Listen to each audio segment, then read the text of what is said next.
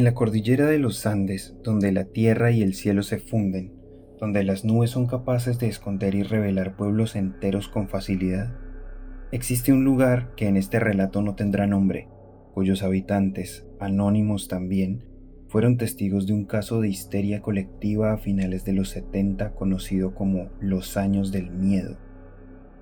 Al parecer esta época fue tan severa que los pueblerinos prefirieron borrarla de su memoria de aquellos años nadie responde preguntas. Sin embargo, esta historia comienza en el presente, con Mariana, una estudiante de 13 años para quien era siempre escalofriante atravesar el pasillo de la parte de atrás de su colegio camino al laboratorio de química.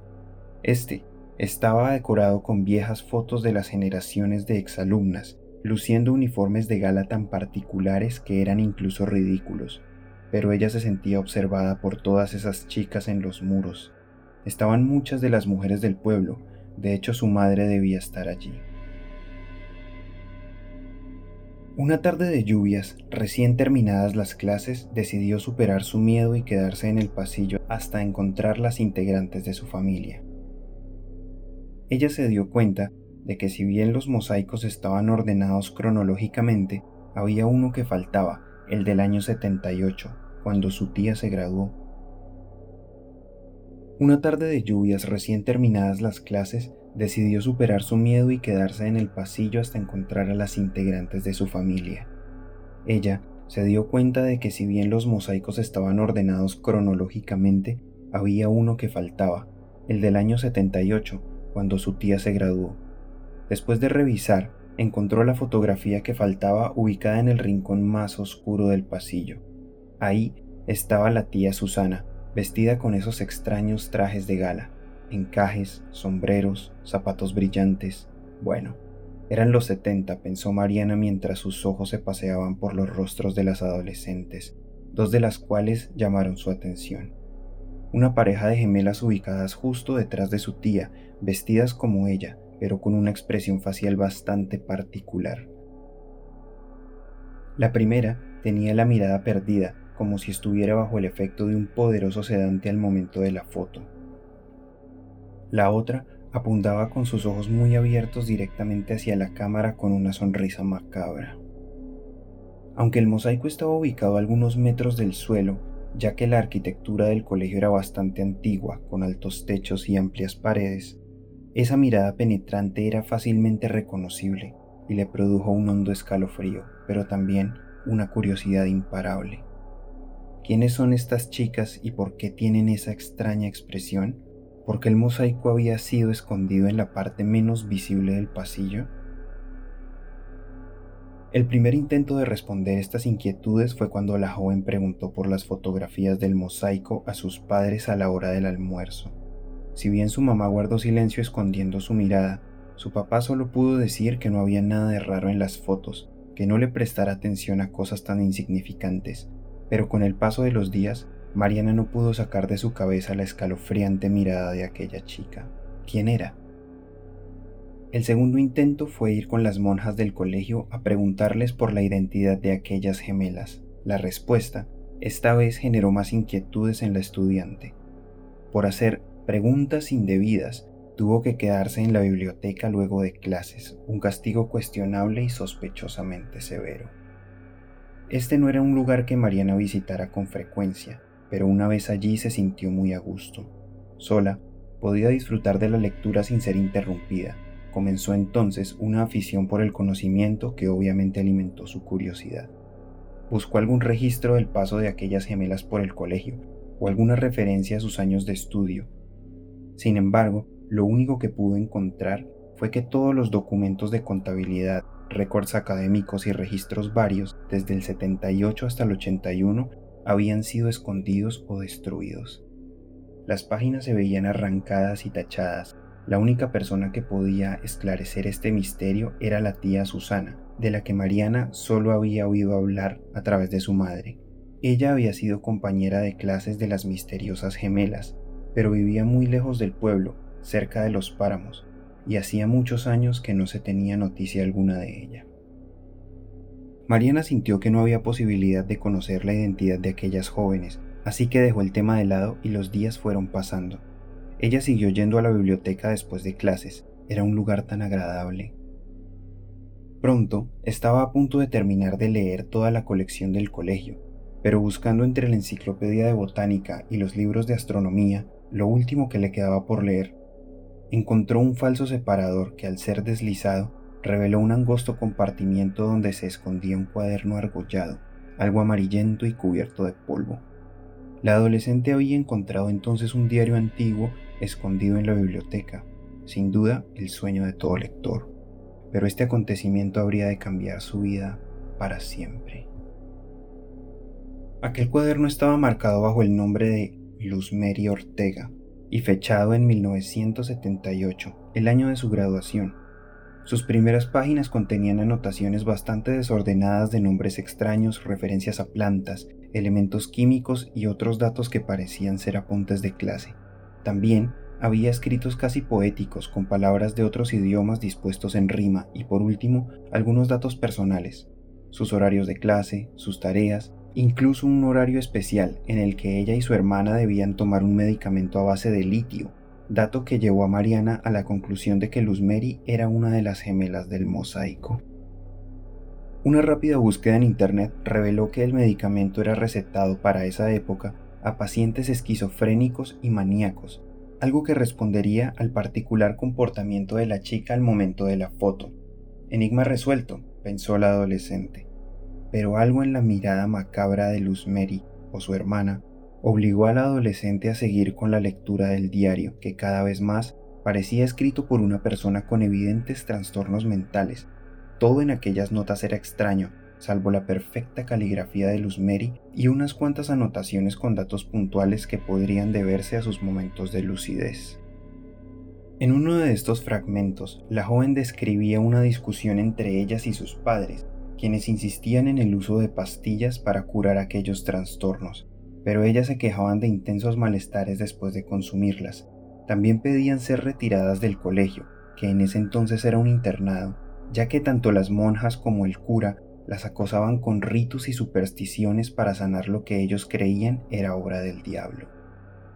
En un fragmento posterior, de los últimos que contaban con alguna coherencia, Luz Mary escribió, No fue un suicidio, y todo el pueblo pagará por esto. A los ojos de Mariana, estos reductos de conciencia parecían el testimonio de dos pobres pacientes psiquiátricas víctimas de los tratamientos y las creencias de su época, pero esa era solo la superficie. Esa mirada profunda de una de las gemelas Ortega le hacía pensar que al menos una de ellas no estaba loca, que había algo más detrás de esas jóvenes. Por la misma fecha del descubrimiento del diario, el colegio fue escenario de algunos sucesos inquietantes. Los pupitres de los salones, que eran puestos en orden al final del día, eran encontrados dispersos a la mañana siguiente. Las aulas se tornaron frías y lúgubres, y enormes mariposas negras eran encontradas de vez en cuando en los pasillos. Cuando Mariana se quedaba en la biblioteca podía escuchar voces que provenían de los corredores ya vacíos. También se oía el ruido de los escritorios siendo arrastrados, pero nadie, además de las monjas que vivían allí, se quedaba hasta tan tarde en el edificio. Aún así, la estudiante no se asustaba con voces y sonidos. Su curiosidad iba más allá del denso ambiente que ya se respiraba en el colegio comenzó a examinar los complejos escritos del diario e identificó algunas referencias escondidas. Lo que antes parecían ser apuntes de biología, química, poesía, idiomas y música, eran en efecto un complejo manual de saberes ocultos. Con el paso del tiempo, la adolescente fue naufragando en el mar de conocimientos que el diario le ofrecía. Ya era común verla sola, en aquel pasillo, hablándole al mosaico, esperando tal vez a que éste le diera más respuestas acerca de las oscuras gemelas.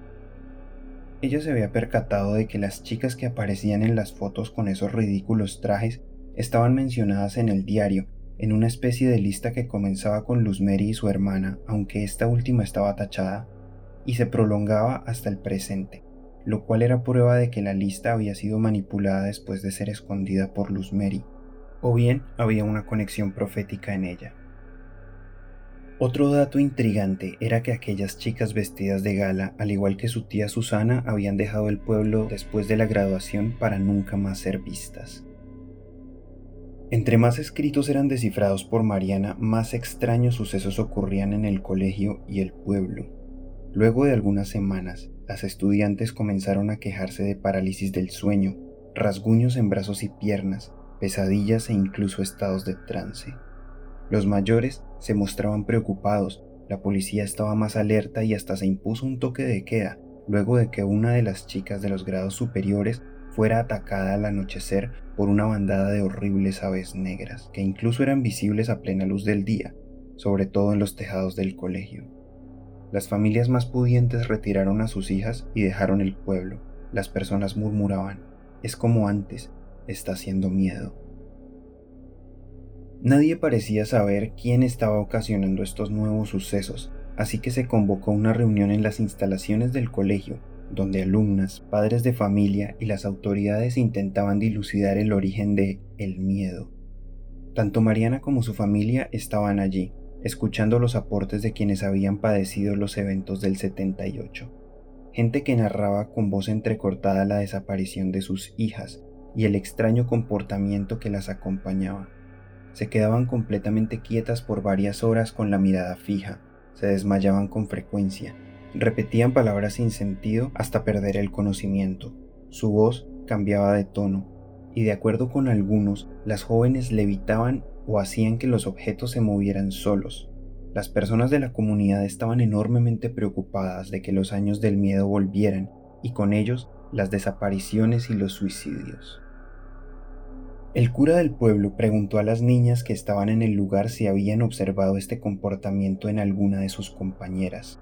No hubo respuestas, pero todas las miradas apuntaron a Mariana, quien se pasaba horas contemplando un espacio vacío en el corredor de los mosaicos. Rápidamente, el ambiente del lugar se volvió tenso.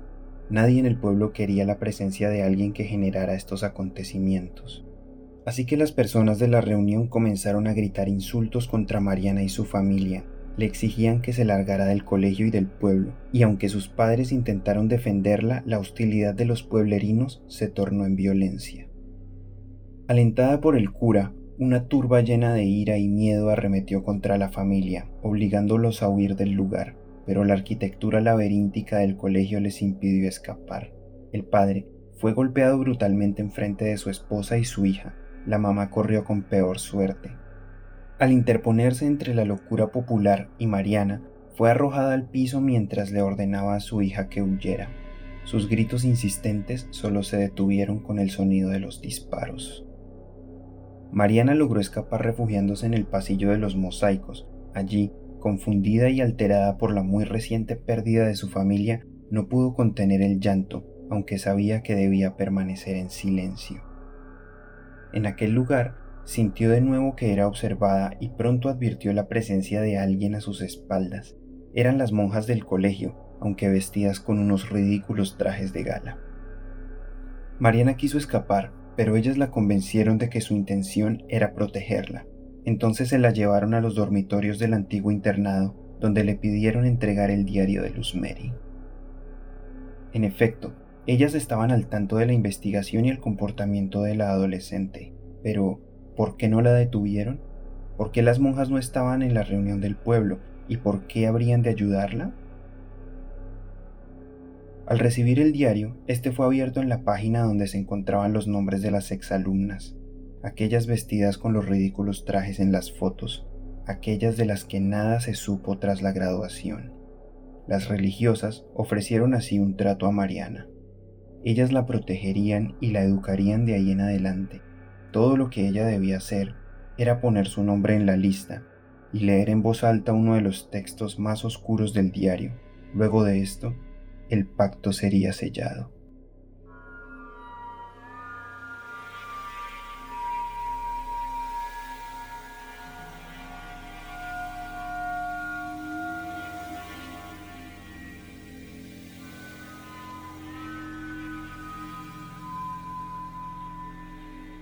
Hola a todos los oyentes de ficción contemporánea, les habla Santiago. Yo sé que ha pasado mucho tiempo desde la última vez que publiqué un relato, han pasado muchas cosas en esta cuarentena, espero que todos estén bien. Ya saben que pueden seguirme en mis redes sociales, estoy en Instagram como arroba ficción.contemporánea, también estoy en YouTube como ficción contemporánea. Ahí también estoy subiendo los podcasts con algunas animaciones que espero les gusten. También estamos en todas las plataformas de podcast eh, como Apple Podcast, Google Podcast, Radio Public, Overcast, así que síganme en todas ellas. Si tienen algún comentario o sugerencia ya saben que me pueden escribir por Instagram o en los comentarios de YouTube, también estaría chévere. Y también dejo un link en la descripción para los que quieran invitarme a un café. Así que este fue el primer capítulo de El miedo, espero que les haya gustado y hasta una próxima ocasión.